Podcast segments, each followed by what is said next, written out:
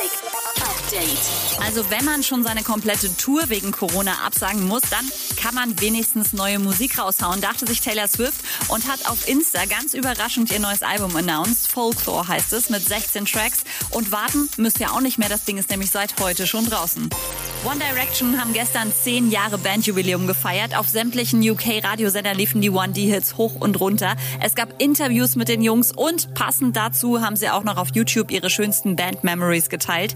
Der erste One Direction-Post seit vier Jahren. Eine Million Aufrufe gab's in den ersten drei Stunden. Not bad. Drake gibt gerade Tipps, wie man ein Brandloch aus dem Teppich kriegt. Ist vielleicht nützlich für die nächste Homeparty. Demi Lovato hat sich verlobt und Contra K nimmt seinen Strafzettel fürs Falschparken mit Humor.